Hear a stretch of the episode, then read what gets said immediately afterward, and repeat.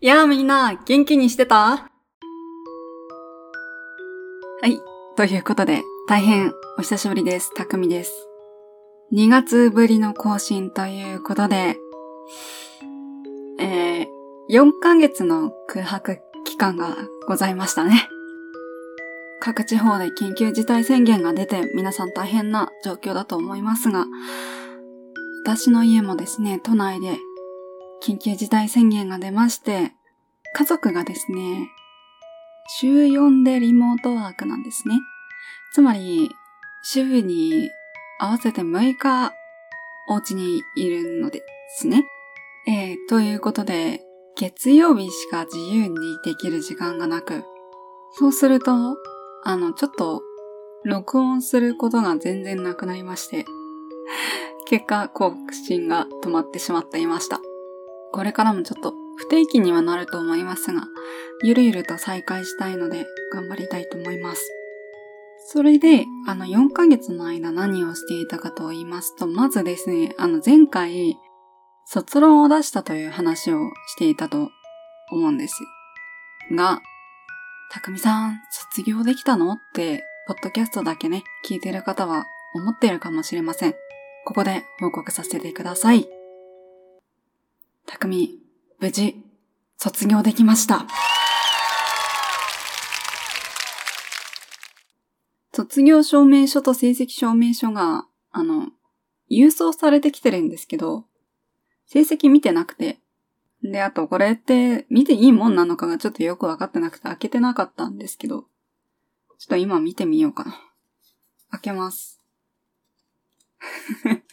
今かよって。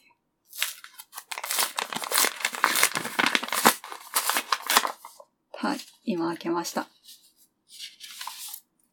あ、なるほど。こんな感じなんだ。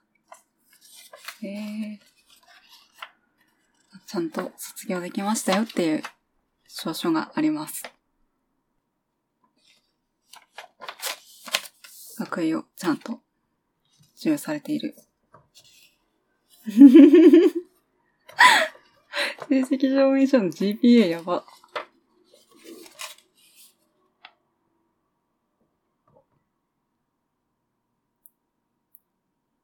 先生優しいな。あの卒論で、ちゃんと単位くれてるよ。すげえ、優しいわ。うんうん。ね、私はやっぱり成績良かったのはドイツ語と一部のレポートぐらいかな。なんか一部だけ週がある。あと、成績証明書ってあれなのね。負荷は乗らないんですね。なるほど。ほうほう。でもこの GPA が低いからさ、バレるよね。負荷何個取ったよって。えー、こんな感じなんだ。知らんかった。すごい、あの、コピーした時にさ、コピーだよってバレる、あの、印刷のやつがありますね。少し。すごい。成績証明書はちゃんとした書類だったんだ。まあ、そんな感じで、卒業は無事できました。その他、4ヶ月何をしていたかと言いますと、ちょっと歌ってみたを撮ってみたり、朗読したり、あと、ツイキャスでおしゃべりしたりしていましたね。いや、ツイキャスって楽なんですよね。なんかもう音声編集とかを考えずに、だらだら喋ったり、カラオケしたり してました。で、歌ってみたに伴って、 After Effects After Effect 買ったんですよ。まだそんなに触れてないですけど、なんか勉強して使えるようになったらかっこいいかなっていうので、動画編集も勉強していきたいですね。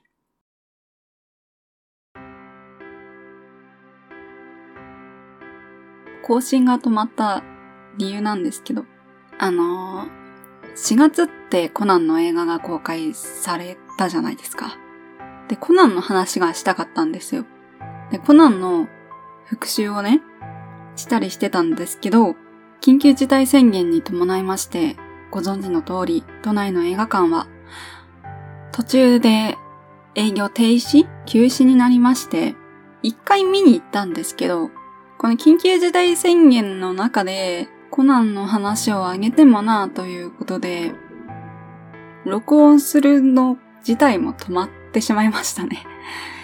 あの、話すことはできるけど、話を上げるタイミングを逃したというか、そんな感じです。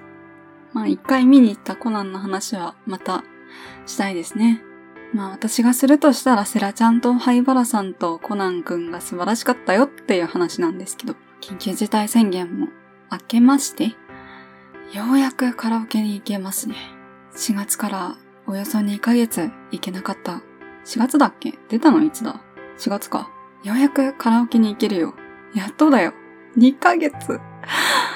人からですらいけないってどういうことなのってすっごい思ってて。まあね、仕方ないけどさ、仕方ないけど、行きたかったよ、カラオケに。行きたいけど、今、あの、小事情で、腰痛になってまして、もうちょっと腰が治ったら、ね、腰が治ったらカラオケに行きたいと思います。そんな感じで、あの、4月ぐらいからハマっているものが別にありまして、最近ね、歯磨きをちゃんとしようっていうので、歯磨きにハマってます。なんかそう、これ言うとさ、どうなのって話なんだけど、あの、すんごいめんどくさがりで、眠いとさ、歯磨きをね、サボってしまうことも多々あったんですね。だけど、ね、あの、さすがにね、大人として、口臭とか、校内環境とか、気になるし、あと、なんだっけ、8020運動だっけ将来ね、歯を残すためにもちゃんとケアをしなきゃいけないなと思って、まず私がやったことは、あの、口の中のサイズがちょっと、顎がですね、人より小さいので、まずヘッドの小さい歯ブラシを買ったんですよ。でヘッドの小さい歯ブラシなので、歯を一本一本磨けるのはとてもいいことなんですけど、歯磨き自体にですね、10分ぐらいまず時間がかかるんですね。でも歯磨きだけじゃ、汚れは取れないじゃないですか。だから、あの、フロスと、フロスって言ってもあの、持ち手がついてるやつ。糸用紙じゃないな。なんて言うんだっけ。まあ、それと、あと、歯間ブラシを買ったんですよ。で順番を、どの順番でやればいいかなっていうのをググりまして、どうやら歯間ブラシで、あの、歯茎のね、歯と歯の一番奥まっているところの汚れを落とし、フロスで歯と歯の間の汚れを落とし、歯ブラシをするといいということで、その順番でやって、あと追加で下磨きして、夜にフッ素のマウスウォッシュでフッ素を口中に行き渡らせるということを最近してるんですけど、そうするとですね、すんごい寝る前の歯がツルツルになるんですよ。で、だいたい朝も起きてぐらいまではツルツルかな。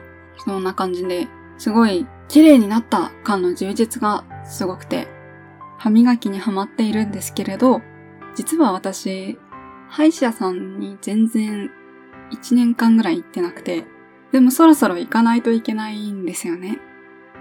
なぜって、あの、親知らずがですね、親知らずが、あの、なんて言うんだ、斜めに入っていて、で、しかも、下の歯に至っては、歯茎の下で埋もれてるんですよ。だから、あの、手術みたいな感じで歯を砕かなきゃいけないらしくて、いやー、それが、あの、しなきゃいけないと分かっていても、顎小さいしね、しなきゃいけないって分かってるんだけど、怖いんですよね。怖いくせに、怖いくせに、あの、YouTube で、親知らずの処理をしている動画を見まして、いやー、あんな風に、バリバリバリバリバリバリって、歯を砕くのかと思うと、うん、ちょっと怖いな麻酔をするとはいえね、怖いですけど、行かないとですよね。来月あたり、頑張って歯医者さんに行きます。はい。頑張ります。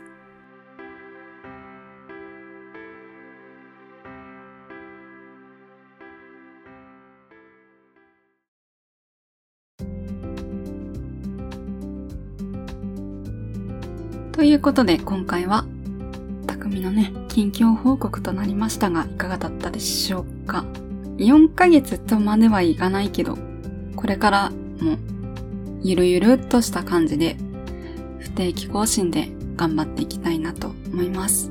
以上、ダラダラとしたお話を長々と聞いてくださりありがとうございました。また次回、お話のね、種をどんどん集めて話できたらいいなと思います。